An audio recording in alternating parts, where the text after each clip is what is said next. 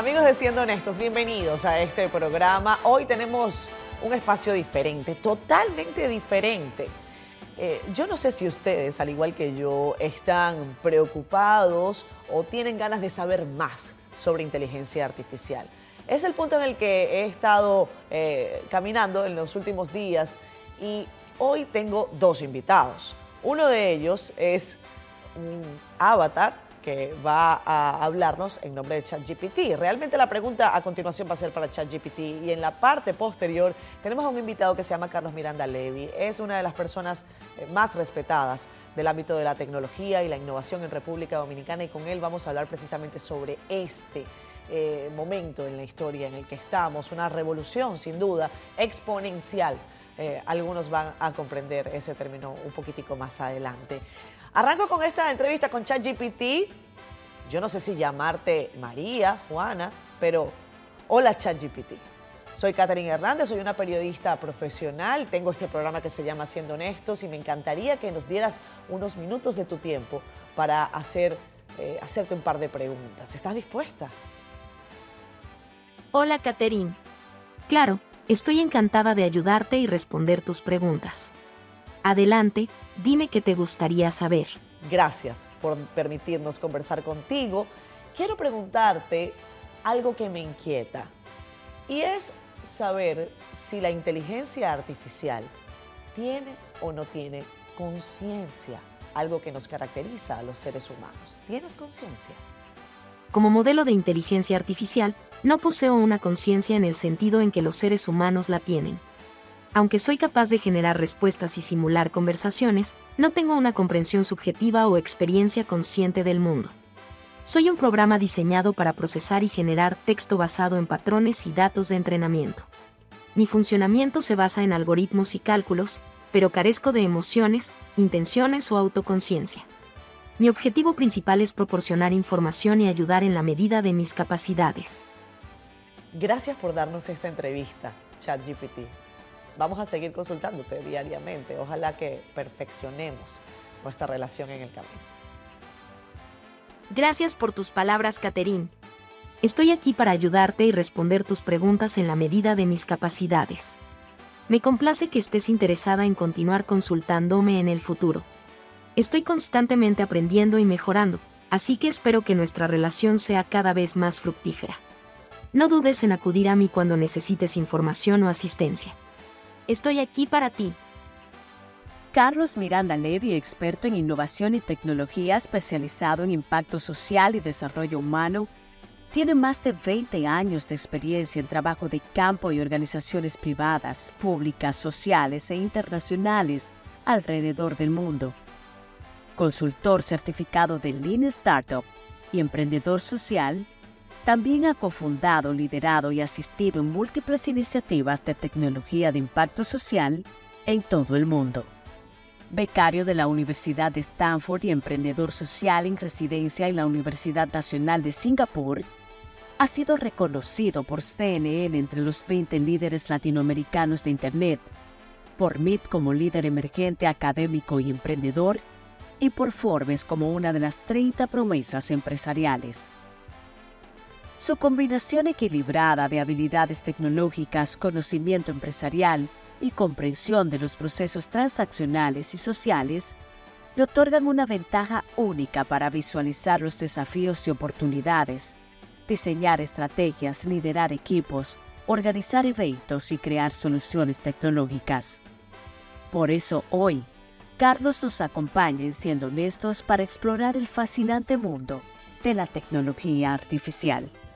Se los decía en la parte anterior, ya vieron ustedes esa conversación breve que tenemos con ChatGPT, con una de las herramientas de la inteligencia artificial quizás más utilizada hasta ahora. Carlos me va a decir si sí o si no ahora.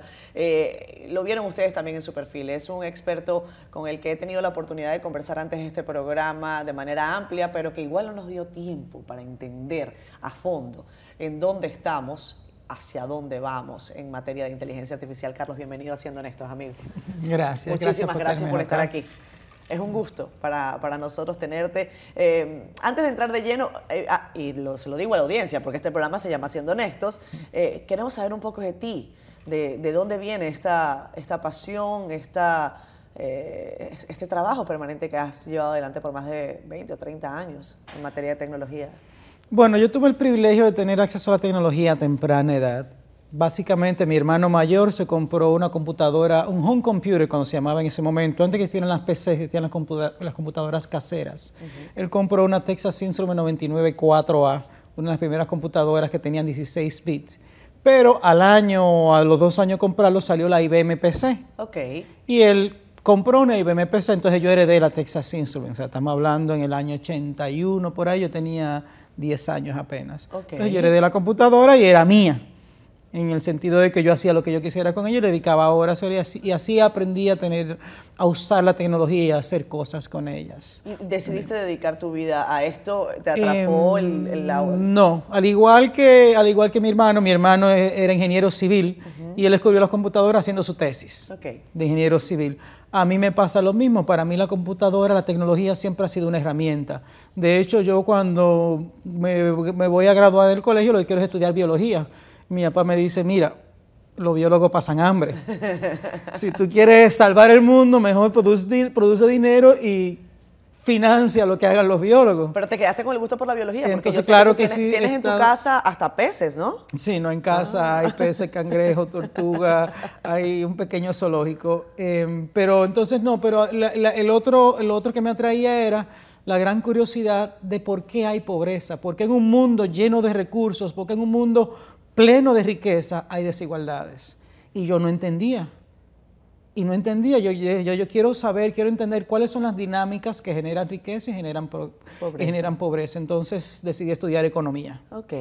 Entonces no estudié informática porque en aquel momento la mitad del currículo en el 1987 estaba desfasado y la otra mitad ya yo la había visto por mi propia cuenta porque era lo poquito que se que estaba incluyendo. Entonces, em, pero estudié economía y siempre la tecnología como un gran soporte que me ha, que me ha ayudado bastante. Entonces ahí, bueno, pues tuve negocio en tecnología, trabajamos en temas de innovación, pero siempre volviendo al tema de cómo usar la tecnología para el impacto social, para el desarrollo humano, para la transformación de los procesos, para la transformación de las empresas, de las instituciones y de la sociedad y la comunidad misma. Yo, tenía y tengo que hacerlo, tengo que darle el crédito a Mite Nichio que nos haya puesto en contacto. Eh, Mite, quizás eh, yo le tengo muchísimo aprecio y respeto y me ha dicho, si tú quieres hablar de inteligencia artificial tienes que hablar con Carlos Miranda Levy. Eh, ¿De qué se trata todo esto, Carlos? Siento que hay algunos que estamos intentando comprender, otras personas no tienen ni idea del momento en que está viviendo el mundo con este desarrollo, que yo pienso es un desarrollo de tiempo exponencial. Sí, las cosas se van a acelerar aún más ahora. Tenemos décadas en un proceso acelerado de transformación de la humanidad.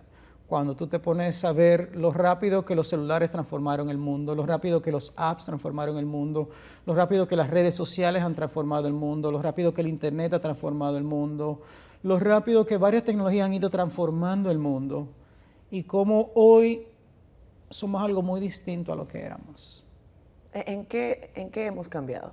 ¿Qué crees que ha cambiado con, eh, en gran medida? ¿Por qué somos diferentes? ¿Hay una desconexión total quizás de una persona del año, qué sé yo, 70 o, o 60 de los niños de hoy?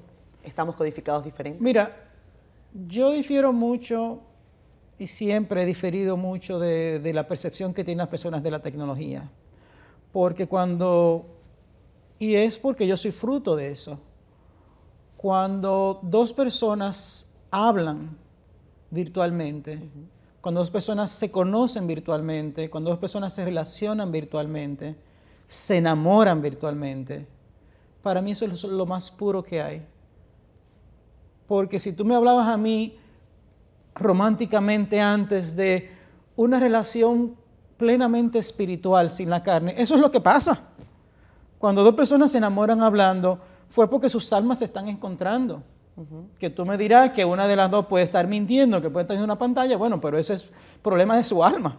Claro. Eso es problema de, de, es- de esa persona, pero... No hay un yo- problema en la conexión, el problema es de los humanos. Exacto, entonces yo creo que eh, eh, la virtualidad es una expresión máxima de lo que somos como seres humanos, de, lo que, de lo que podemos ser a nivel espiritual.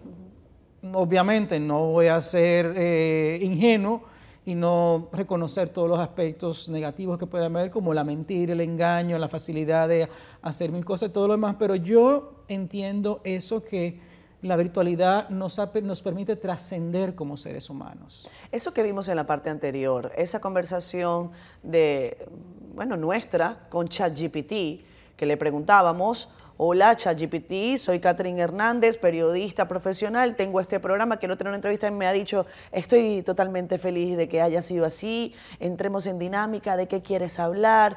Eh, ¿Cómo, ¿Cómo, ocurre esto, eh, Carlos? ¿Y, qué es lo que está funcionando que quizás la gente no, no vea? Mira, lo primero es entender que ChatGPT es solo una expresión de lo, de lo que puede ser la inteligencia artificial. Okay.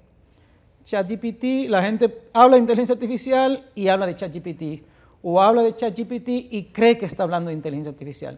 ChatGPT es una, es una herramienta de lenguaje natural. ¿Qué es el lenguaje natural? Es una herramienta conversacional de lenguaje natural a la cual tú le puedes hacer preguntas en lenguaje natural y te va a responder en lenguaje natural. Quiere decir que tú no tienes que poner comandos, tú no tienes que poner instrucciones, tú no tienes que ir a un menú y elegir opciones, no tienes que poner una dirección, sino que tú le puedes hablar, escribirle como tú le escribirías a un humano, a otra persona en forma natural. Y te va a responder de forma natural. Todavía hoy, en gran medida, tú vas a Google, vas a Bing y tú escribes eh, ¿dónde hay eh, comida china? Sí, te muestra, te da opciones. Exacto, entonces mucha gente no lo sabe, pero a Google tú le puedes preguntar igualito que tú le preguntas a ChatGPT. Lo que pasa es que la respuesta de Google, la respuesta de Bing hasta ahora eran en forma de direcciones o en forma de cosas específicas. ChatGPT te responde en forma natural. En un lenguaje. Te va a repetir, te va a responder. Bueno, en Santo Domingo, hasta donde yo sé, hay varios restaurantes de comida china, a la gente le gusta este, te, lo, te va a responder en lenguaje natural. Ahora, eso se logra usando inteligencia artificial. Pero esa no es la inteligencia artificial, ni es todo lo que es la inteligencia artificial. De hecho, una de las grandes desventajas de ChatGPT al usarlo como consulta de información, es que él no sabe lo que te va a responder. ¿Cómo así? A diferencia de Google, que tú le dices, le preguntas algo y ella va a buscar, haciendo sus algoritmos y su procedimiento, la mejor respuesta para lo que tú preguntaste. Sí. Google primero elige la mejor respuesta y, te las presenta, y decide después cómo presentártela. ChatGPT construye la respuesta en la medida en que la va formulando. O sea, te va a ella ve que tú le preguntaste por restaurantes de comida china en Santo Domingo. Correcto. Ella te va a decir, ella va a decir, qué bueno que quieres ir a comer comida china, porque dijo, me preguntó por restaurantes. Claro. A mí también me gusta la comida china, por ejemplo. Sí. Por así estoy, pero te va a decir, eh, los restaurantes de comida china en Santo Domingo, en la medida en que ella va escribiendo la frase, va procesando, va construyendo la próxima parte de la frase. En gran medida... Pero eso pasa en segundos, ¿eh? En, pasa en microsegundos, en nanosegundos. En gran medida, ChatGPT va construyendo la respuesta en la medida en que la va formulando. Ok. Entonces, eso lleva a que a veces alucine. Eso lleva a que a veces se invente cosas. Sí. Porque ella va tomando cosas de aquí y de allá. O sea, no es un buscador. Obviamente se está trabajando para mejorarlo. Hay una alianza con Bing para que te dé mejor respuesta. Google tiene BART para encontrar la respuesta correcta y entonces, ¿cómo le doy esta respuesta correcta? Sin alucinar. Al cliente, exacto. Exacto, sin, inventar cosas. Pero en el momento que estamos ahora mismo, alucina bastante. Yo le preguntaba sobre el 30 de la batalla del 30 de marzo y me hablaba de cosas completamente distintas. Me hablaba de españoles, me hablaba de, de de cosas que no pasaron. Oye, Carlos, fíjate algo. Hay mucha gente preguntándose, y, yo te voy a hacer las preguntas más sencillas porque tú tienes técnicamente la posibilidad de respondérselo a la audiencia. Hay, mucha gente cuestionándose sobre incluso si próximamente podría quedarse sin trabajo. Eh, por ejemplo, correctores de estilo. Eh, hay una huelga ahora mismo, eh, no sé si ya concluyó, pero hay una huelga en Hollywood. Los guionistas están incómodos porque dicen nos están suplantando por un guion a través de la inteligencia artificial, que es lo que está pasando. ¿Cómo, cómo lo ves? Mira, ChatGPT en su implementación actual, si mal no me equivoco, está alimentado por 80 millones de documentos. Quiere decir que la, fase de Machine Learning sobre la cual ella construye su conocimiento aprendizaje fue escaneando una gran cantidad de documentos que incluyen todos los guiones sabidos por haber de televisión, de radio, de cine, de teatro, todo lo que está disponible en línea. De libros. De libros. Eh, incluye cartas, incluye discusiones, incluye discusiones en foro, incluye, incluye discursos de presidentes, incluye todos. Y por ponerte un ejemplo súper simple, el que no lo haya hecho, hágalo, elija su serie de televisión favorita y vaya a ChatGPT y dile, escríbeme un episodio de la serie Friends donde yo soy amigo de Ross y salimos con Rachel, por ejemplo. Ok. Y tú vas a flipar, como dicen los españoles, porque te va a escribir, ella sabe cuál es la serie de Friends, sabe cuáles son los personajes, y te va a meter a ti en un episodio y te va a escribir un episodio completo. Y Ross va a meter la pata como la mente siempre, ¿tú entiendes? Y lo va a hacer en estructura de guion. Y en estructura de guion. Y Rachel se va a molestar y de buena primera te van a presentar a ti como amigos de ellos. Y va a aparecer Joey con una hartura o va a aparecer Joey con una novia. Entonces, ¿perdieron o no perdieron los trabajos los guionistas? Ahí viene, ahí viene la, otra, la otra parte de la respuesta. Pero lo importante es eso. yo al hijo mío le decía, vamos, dile a ChatGPT que escriba un episodio de Los Picapiedras. O un episodio de Pokémon. O un episodio de Pokémon con Snoopy, la perra de nosotros. Y lo hace. O sea, y te hace un guion completo. Ahora, ¿cómo yo explico lo que, lo que pasa? ChatGPT en gran medida es la suma de todo el conocimiento de la humanidad, o por lo menos de la que ella leyó, a la que tuvo acceso. Es la suma de ese conocimiento. Pero su respuesta, por lo menos ahora, es el promedio de ese conocimiento. ¿Por qué? Porque el algoritmo le va a decir, ¿cuál es la forma más común de yo responder esto? Pero no necesariamente es la más elevada. Exacto. No es la más, no es la más arriesgada, no es la más atrevida, no, es, la, más, innovadora, no es la más divertida, ¿entiendes? Mm.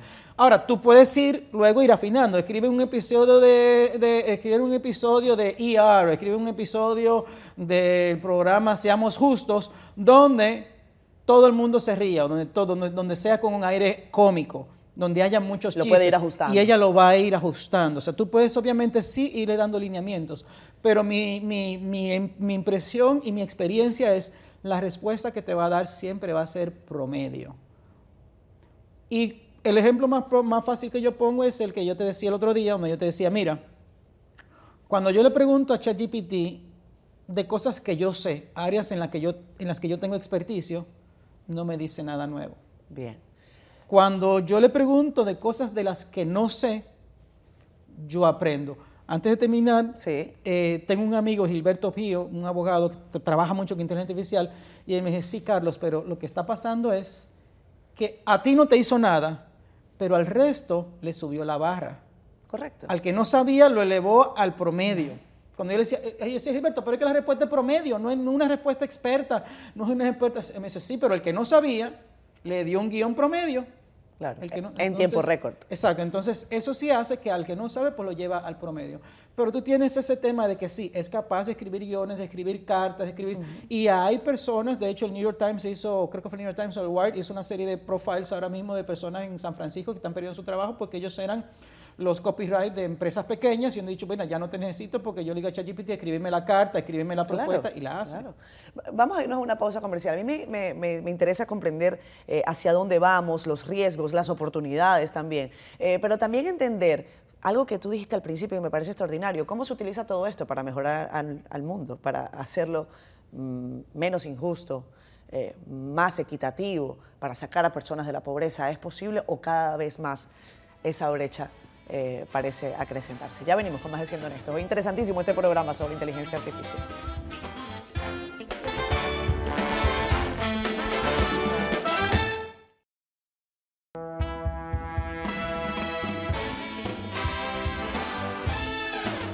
Regresamos con más, siendo honestos, hoy con Carlos Miranda Levi. Eh, es un especialista que yo creo que va a dar mucho de qué hablar. Ha dado mucho de qué hablar. Lo que pasa es que a él no le gusta como propagandearse demasiado. Me parece que te gusta estar behind the scenes.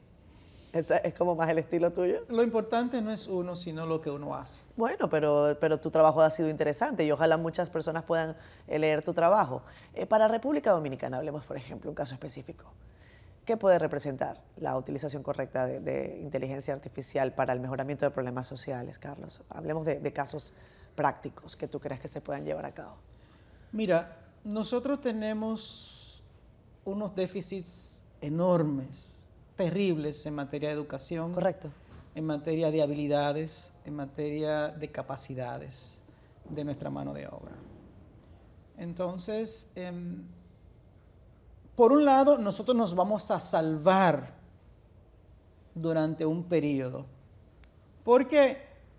Porque nosotros, gran parte de nuestra empleomanía y nuestro empleo, hacen trabajos clericales, trabajos operativos, que sale más barato pagar ese recurso humano que automatizarlo. Okay. El gran, lo, lo, irónico de este caso, lo irónico no, lo curioso del impacto es que como gran parte del trabajo que hacemos es muy básico, no hay necesidad ni de sustituirlo ni de automatizarlo. Y porque además tiene un bajo costo. Ahora, eventualmente, cuando bajen los costos de la inteligencia artificial, cuando bajen los costos de la tecnología, se van así. Okay. Se van así. O sea, por ejemplo. Ahora mismo, por ejemplo, tú tienes tres cámaras. Sí. Una toma amplia, un plano medio y un close-up, ¿verdad? Y tú tienes uno, dos camarógrafos que están encargados de eso. ¿Qué es lo que él está haciendo? Medir la iluminación, definir cinco puntos de iluminación, tomar la distancia, ver el reflejo, ver cómo está la cámara, enfocar, asegurarse que los lugares están ahí. Y eso lo hace una, dos, tres, cuatro, cinco veces al día, cinco días a la semana. Una inteligencia artificial te hace eso. porque, oyendo? Porque eso, es decir, la cámara y tiene, uno, y, tiene un algoritmo, no, súbemela un poco, acércamele el zoom un poco, esa camisa no se ve bien, ajustamele ahí, ¿tú entiendes? Eso lo hace, eso lo puede hacer una inteligencia artificial. Ahora, el tú ponerte a montar una inteligencia artificial, conectarla a tres cámaras y un sistema que la monitoree las tres y que lea la luz y que tenga el sensor y que tenga todas las cosas, tú dices, no, yo le prefiero pagar a Edwin y ya. No, y, también hay otra posibilidad. Edwin podría especializarse en inteligencia artificial y decir, ¿saben qué? Ahora que yo sé de inteligencia artificial sobre uso de cámaras y tecnología para hacer programas extraordinarios como este, pues puedo a lo mejor ofrecer mi servicio. Edwin, a ti te quieren. Pero ahí vamos a donde yo quería llegar. Es, esa es la respuesta correcta. Sí, eventualmente se van a desplazar una gran cantidad de empleos manuales, genéricos eh, que se pueden automatizar. Técnicos, sí. Pero se pueden, se generan enormes oportunidades porque alguien tiene que eh, llevar esos trabajos, alguien tiene que supervisar, alguien tiene que hacer esa transformación. Entonces, Edwin puede tener la suficiente previsión de decir, no, yo me voy a tecnificar para estar en la próxima ola. Yo tengo un amigo que es vicepresidente de DreamWorks, y él me dice a mí, él es director de cine que ha hecho películas famosas, y él me dice a mí, Carlos, de mi generación, yo soy el único que sigue trabajando. Wow. Me dice, yo estaba, yo estaba dirigiendo eh, una película que le estaba dirigiendo, era, ¿cómo se llama? Prince of... Uh, una película con Steven Spielberg. Yo estaba dirigiendo la película y cuando estaba dirigiendo esa película salió Toy Story y yo fui al cine a ver Toy Story. Y yo me di cuenta que ese era el futuro de la animación digital. Mi película era completamente a mano, de dibujos animados. Claro. Me decía, y, yo, y aquí me faltaban mis seis meses para yo terminar mi película. Y a mí lo que me estaba comiendo por dentro era que yo tenía que aprender lo que ya yo vi. Pero yo terminé esa película que estaba haciendo y salté a la animación digital. Y hoy, 30 años más tarde, él es una persona senior ya, eh, yo soy el único que sigue trabajando. Todos mis amigos que eran excelentes dibujantes, excelentes, no lograron hacer la transición. Pero yo sí lo vi, lo hice. Fíjate tú, por ejemplo, em, em, ya hablamos allí, se van a perder muchos trabajos, se van a crear otros. Y será un proceso que puede tomarnos cuántos años, Carlos. Bueno, vamos a ser sinceros. Sí, honestos como este programa. Exacto, vamos a ser honestos. que era lo que yo, esta discusión la tuve hace poco porque yo soy siempre muy optimista, digo, esto va a generar enormes oportunidades, que generar cientos, miles de empleos y todo lo demás. pero vamos a ser honestos. Todas las herramientas disruptivas han causado sufrimiento, dolor, grandes retos y no ha sido por corto tiempo. O sea, cuando se inventa la rueda, los pueblos que tienen rueda, pues le sacan ventaja a los que no tienen rueda. Los hititas cuando tienen los hititas, los egipcios, cuando tienen el carruaje, el carruaje, porque tienen rueda, arrasan con todo el que no tiene rueda. O sea, un ejército de infantería contra un ejército que tiene carruaje no tiene nada que ver. Cuando Filipo y Alejandro Magno luego eh, se inventan la, la, zariza, que era una lanza de, de, 12 pies de largo, 7 pies de largo, y arman la formación de falange, no hay ejército que pueda contra ellos. ¿Por qué? Porque la falange es, un, es una es una formación donde ellos se cierran, pero sale una lanza ya. Claro. Y a ti te ensartan antes que tú llegues. Incluso la, falange es capaz de vencer a la infantería. Fíjate cómo una innovación va contra la otra. Correcto. Esto es, eh, eh, pero a la caballería. Tú tienes una unidad de infantería que puede acabar con la caballería y con los carruajes, una innovación. Y eso causa, obviamente, someter a todos los pueblos y generar todo el imperio macedonio que tú dices, wow, qué brillante las artes, y de ahí sale Grecia y sale todo lo demás, pero todos los pueblos que sometieron sufrieron. Va a pasar igual con la inteligencia Entonces, artificial. lo mismo tú tienes cuando tú tienes la, sale la imprenta. En menos de 40 años en, Europa hay más de mil imprentas. Cuando tú miras el mapa, cuando desde que Gutenberg publica la primera Biblia, que es cuando sale, y 40 años más tarde hay más de mil imprentas. Todos los monjes que vivían de que hacer libritos, se quedaron sin trabajo. Entonces lo mismo pasó con la revolución industrial, uh, se genera hacinamiento, se genera pobreza. Entonces es el momento ahora de nosotros prever que esto va a pasar y cómo vamos a transformar nuestros recursos humanos para que no sean impactados. Afortunadamente República Dominicana tiene un colchón, como te decía. Nuestros empleos no se van a desplazar tan rápido pero va a llegar el momento en que se puedan, se puedan desplazar de golpe. Porque en el momento en que yo te diga a ti, mira, cuesta 150 dólares el aparativo que te conecta las tres cámaras y el software, tú dices sí. Ahora, cuando yo, si yo te digo hoy, hoy lo podemos hacer, pero yo te voy a decir, mira, yo te voy a cobrar, mi fee son 3 mil dólares. Exacto. Para comenzar. Segundo, la tarjeta que hay que ponerla para conectarla toda cuesta 750 dólares. Eh, el servidor que hay que tener corriendo para que eso cuesta tanto. Más, tiene que gastar 200 dólares al mes en la nube para que eso pase. Tú me dices, mira, no, Edwin. Edwin resuelve. Edwin resuelve y lo puedo llamar a cualquier hora, ¿tú entiendes? Pero en el momento en que yo te diga a ti, mira, este aparatico 150 dólares, tú lo conectas y haces, ahora que se van a ir así. tenemos un colchón, pero, pero sí, tenemos que empezar a trabajar en transformar nuestros recursos humanos. Ahora bien, yo tengo una perspectiva muy específica al respecto. ¿Cuál? Porque todo el mundo quiere hablar que STEM, que STEAM, que hay que trabajar en ciencia, tecnología, ingeniería y matemática.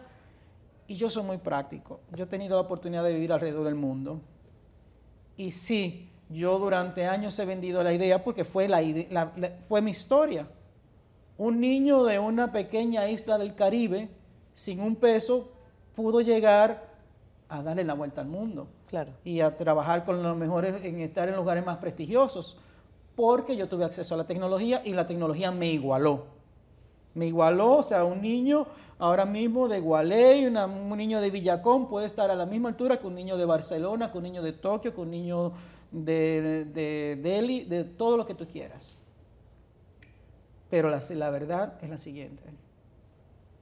Vamos a poder competir nosotros como nación tecnológicamente con Rusia, con China, con Japón, con India, con Malasia, claro. con Corea del Sur. E, es, es un nuevo mundo. Entonces, escúchame lo que te digo. No, no vamos a poder competir. Tendremos casos de éxito como el que la niña que está en la NASA, el otro que va, pero como nación no vamos a poder competir en tecnología porque primero tenemos 30 años de atraso en matemáticas, no hemos resolver el problema en matemáticas, tenemos, y sí, habrán casos brillantes de campeones de ajedrez, pero nosotros no. Ahora, ¿en qué somos buenos? El dominicano es bueno en el alma, en el corazón, en la cadera. Nosotros somos buenos en el arte, en la música, en la creación.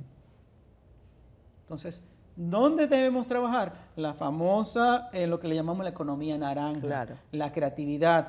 ¿Por qué? Porque no, no es cierto que vamos a poder competir en ingeniería o en tecnología dura cuando hay naciones invirtiendo miles de millones de dólares en tecnología. Claro. Nosotros no lo vamos a hacer, pero si invertimos en la creatividad, en, en lo que realmente somos buenos. En lo que somos buenos y la combinamos con AI y, y, ningún AI va a poder competir con un dominicano a la hora de crear un buen dembow. Y a la hora de hacer una buena bachata o, o hacer un baile bachata. Por Pero ahí dime algo. Ir. Tú que eres economista, por ejemplo, yo pienso, y con esto vámonos a la pausa, respóndeme sí o no, o rapidito como tú lo ves. Yo bromeaba con algunos amigos que también estamos deliberando sobre esto y yo decía, bueno, quizás en el futuro pasa como con las frutas orgánicas. Eh, cuando todo se industrializó y entonces todas las frutas empezaron a saber más o menos parecido o muy químico, las frutas orgánicas, la, la del cultivo chiquitico, artesanal, empezó a subir de precio. Entonces yo digo, bueno, quizás en el futuro las empresas 100% humanas van a tener un valor también, ¿o no? Bueno, yo tengo una, y de hecho hasta una novela escribí que se llama así, yo tengo la, yo tengo la creencia firme de que, primero, el ser humano no tiene oportunidad ante la inteligencia artificial. No hay forma humana de que le podamos ganar la inteligencia artificial hacia donde ella va. Uh -huh. Ahora, yo creo en la inteligencia aumentada. Okay. Si tomamos la inteligencia humana y la combinamos con la artificial, la inteligencia artificial no tiene oportunidad ante nosotros. Siempre seremos mejores la humanidad con la artificial. Vámonos a la pausa. Carlos con nosotros, Carlos Miranda Ley.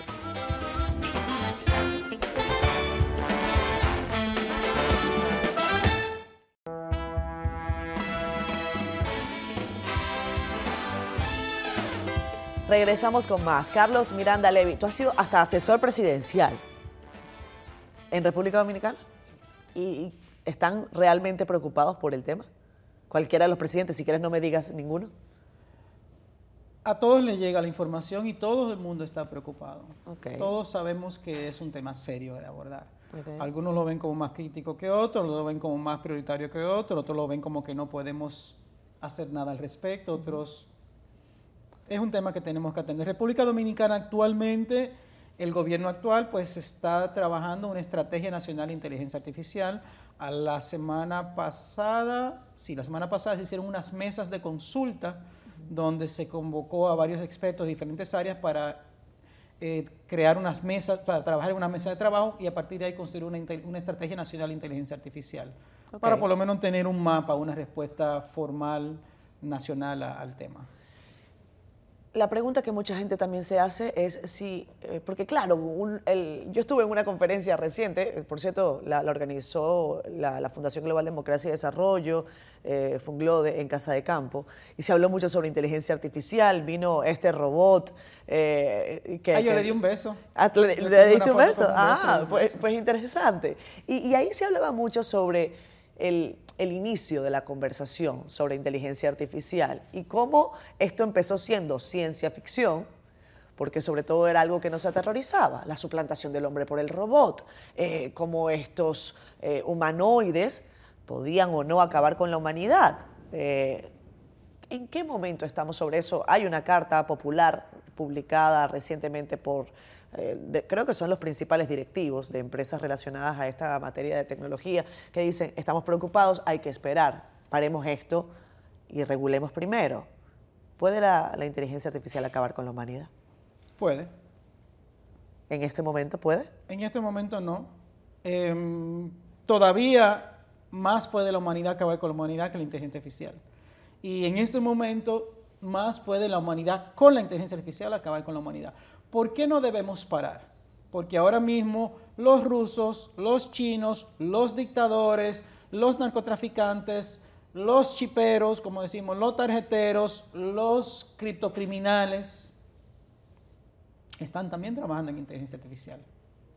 Entonces tú si desaconsejas nos, esa solicitud de esos directivos. Claro, si nosotros paramos, ellos van a seguir. Uh -huh. O sea, sí tenemos que trabajar en una carta de principios, sí tenemos que trabajar de la misma forma que hay, una, que hay unos acuerdos de no proliferación de armas nucleares. Correcto. Tú puedes tomarlo, en, hacer un paralelo con lo que hay con la no proliferación de armas nucleares, pero no se interrumpe el desarrollo en esas tecnologías. En particular porque hemos logrado mantener el secreto de cómo desarrollar armas nucleares. En el caso de la inteligencia, de la inteligencia artificial no hay secretos. O sea, ¿tú Los crees que- algoritmos sobre lo que está basado ChatGPT, por ejemplo, Sí. el principal es una tesis doctoral de un polaco, creo, de hace del año 2012, hace 20 años. Es un trabajo seminal que pues, fue tan brillante que se construye sobre eso. O sea, entonces hay todo tipo de fuerzas trabajando actualmente en inteligencia artificial. Algunas que vemos, otras que no vemos. La inteligencia artificial no es algo nuevo. Tenemos 40 años trabajando en inteligencia artificial. Entonces, em, ¿qué pasa? Que tenemos un salto cuántico ahora, un salto exponencial de que hemos logrado que sea funcional. Durante los, durante los primeros 10, 20, 30 años existía eh, la noción de que inteligencia artificial es muy difícil. Las computadoras no pueden, no, no tienen la capacidad que necesitamos. Pero fíjate lo, lo- lo curioso de cómo trabaja la innovación. Google logra ser un buscador que ca- cataloga la información del mundo. Y tú puedes hacer una consulta en segundos Sí. y tener respuesta. Eso requiere una cantidad, una capacidad de computación mucho mayor a la que existía. Google desarrolla tecnologías para poder tener una capacidad de computación distribuida, donde antes teníamos un servidor. Si teníamos que necesitábamos más, poníamos un servidor más grande o dos servidores o tres servidores. Google cambia cómo funciona eso y hoy día no tienes que tener servidores, sino capacidad de computación que se distribuyen entre servidores. Entonces, lo mismo pasa, tienes ahí un gran avance con Google. Fíjate que no tiene nada que ver una cosa con la otra, pero hay una, hay una base tecnológica. Luego tienes Facebook. Facebook, tú, tú le puedes escribir a cualquier persona del mundo, le puedes dar like y aunque está en la China, en microsegundos le sale el like allá.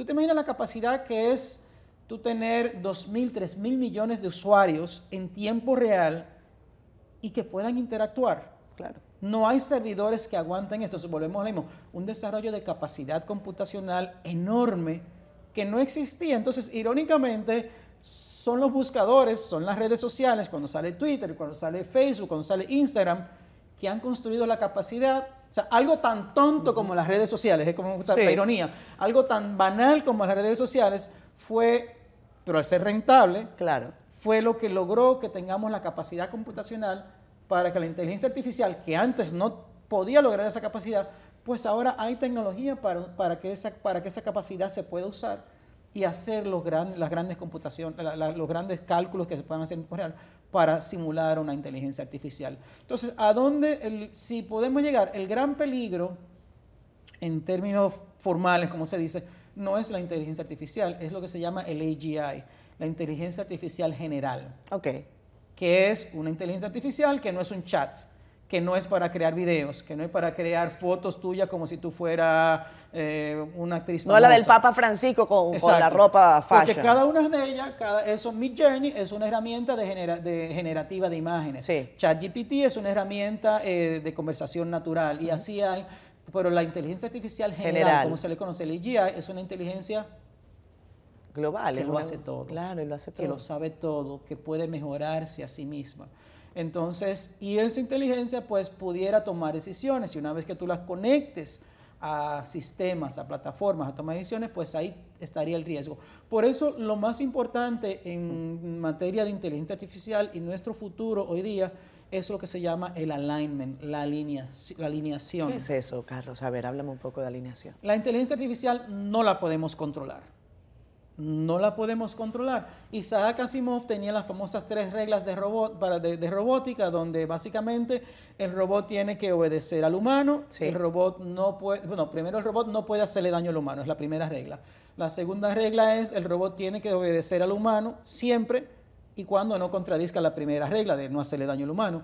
Y la tercera regla es más o menos como que el robot siempre buscará su propia supervivencia, siempre y cuando no contradizca la primera y la segunda regla. Ok. Es un ejercicio filosófico muy bonito de cómo lograr salvar a la humanidad de los robots. Pero la inteligencia artificial hoy es día, eh, hacia donde vamos, es tan versátil que es imposible. O sea, ¿quién define lo que es hacer daño o no hacer daño? ¿Quién define lo que es obedecer o no obedecer? Entonces, la inteligencia artificial no se controla. Y o sea, más, tú, tú tienes temor, seriamente. bueno, yo no tengo temor, yo tengo esperanza. Pero yo tengo temor mucho. Pero ahora, ahora te explico. y Vanessa también. Y bueno, y Eric ni hablar después de tú lo que le dijiste. Ahora te digo, porque entonces, ¿qué es lo que pasa? Tú le preguntas a Sam Altman, el CEO de, de OpenAI, la compañía que Sí. hace ChatGPT, ¿cómo salen las respuestas? Él dice, yo no sé.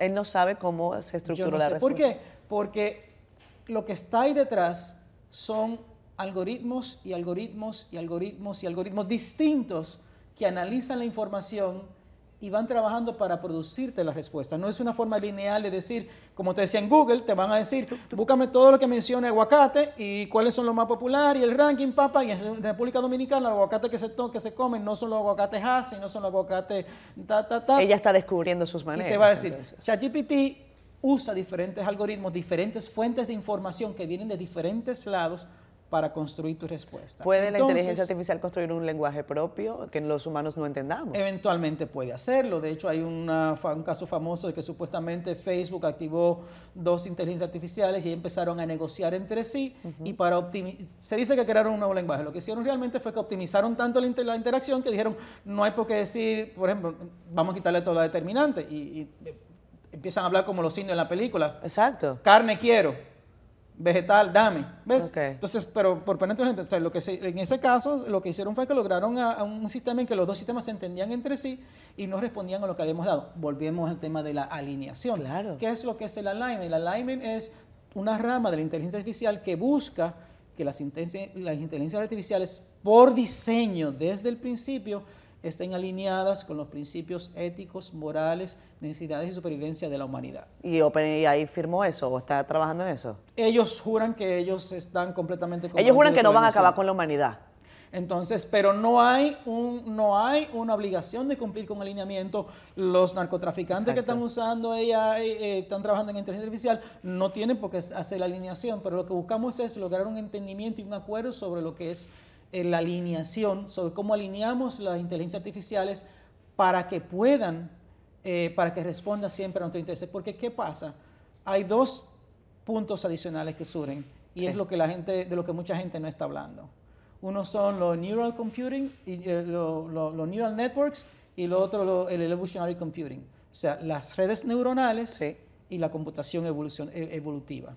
¿Qué son las redes neuronales? Las redes neuronales es un diseño que está hecho, por así decirlo, por simular el cerebro humano. Pero la- la- el punto más básico de eso es, en una red neuronal, donde tienes diferentes nodos de conocimiento o de aprendizaje, lo que aprende uno, lo sabe toda Lo la saben red. todos.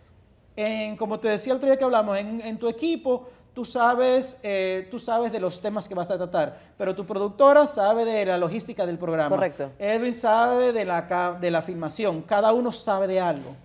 Pero si ustedes fueran una red neuronal, todos supieran lo que saben todos. Claro, Entonces, el AI tiene eso, que cuando tú trabajas en, una, en una- en redes neuronales, lo que aprendió una, lo aprendieron todas. Y si una aprendió algo malo, Todas lo van a aprender. todas van a aprender algo. Si alguien actuar. en esa red neuronal le, alimenta nazi- le alimenta nazismo, le, le alimenta ultranacionalismo, le alimenta anti-haitianismo, le alimenta eh, extremismo, le, le alimenta discriminación, todas lo van a aprender. Entonces eso es lo primero, o sea, las redes neuronales eso no tenemos control, porque en la medida en que vamos conectando más nodos a la red, no sabemos de dónde viene esa sabiduría.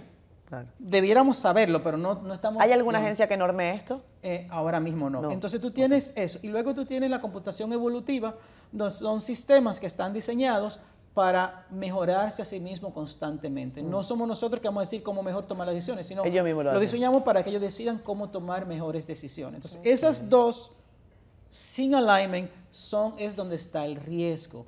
Pero nosotros necesitamos la inteligencia artificial cada vez más, porque como te decía el otro día, en la fase de discovery de un proceso legal, por ejemplo, si sometemos a un presidente o a un ministro, ¿cómo tú vas a analizar todos los emails que ese ministro mandó durante cuatro años? No hay capacidad humana ya para y hacerlo. que, y que mandaron sus viceministros y que mandó, no, hay que poner una computadora a analizarlos para que nos pueda decir, por ponerte un ejemplo. ¿Tú crees que, con esto concluyo, porque no me queda más tiempo, y consultaba con una magistrada, sé que se está elaborando en el país un manual de ética eh, para inteligencia artificial en el ámbito de la, de la judicatura, o sea, en el ámbito de, la justicia.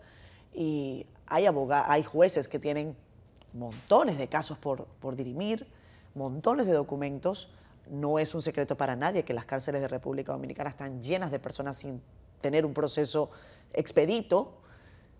Y están considerando, creo que Colombia ya lo ha hecho, que sea la inteligencia artificial la que determine o no la culpabilidad de una persona según los datos que le son sometidos. ¿Tú crees que eso lo vamos a ver pronto y crees que será sólido en Mira, la respuesta? hay, hay- dos, y, y no te voy a hablar de tecnología, te voy a hablar del, del mundo del derecho, ¿te Sí. entiendes?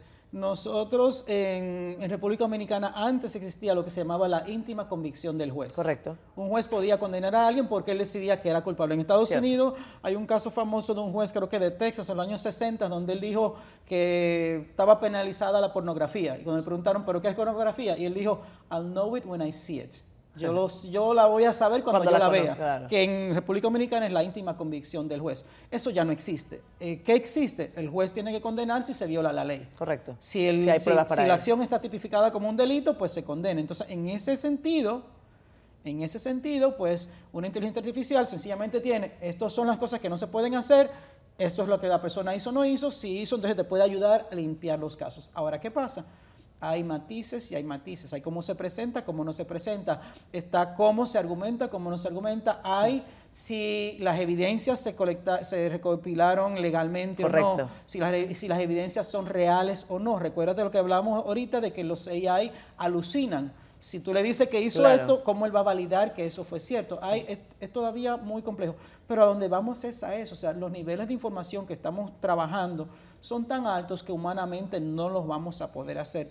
Tenemos los humanos que asistirnos de la inteligencia artificial para poder sobrevivir. Caramba, Carlos. Qué programazo. Muchas gracias. Gracias. Me has ayudado a comprender un poco. Yo sé que la audiencia también. Me quedé con ganas de más. Y yo sé que ustedes también. Por eso, ¿tú tienes redes sociales? Sí. ¿Tienes Twitter? Eh, sí. ¿Instagram? Sí, mi Twitter es Carlos Miranda y mi Instagram es Carlos Miranda Levy. Pues entonces por ahí que la gente te contacte cualquier cosa. Tenemos una página que pueden, eh, en la que vamos a estar publicando las otras informaciones, innovación.do para. República Dominicana, innovación.do. Gracias, Carlos. Carlos Miranda Levy. Esto ha sido, siendo honestos, para mí un programa increíble, para que abra la mente. Es más, si usted lo está viendo en televisión nacional, en CDN Canal 37, y lo quiere volver a ver, que yo lo voy a volver a ver, vaya a YouTube, nuestro canal, aquí está, Jenny lo pone, y cheque una vez más este programa. Bye bye, hasta el próximo.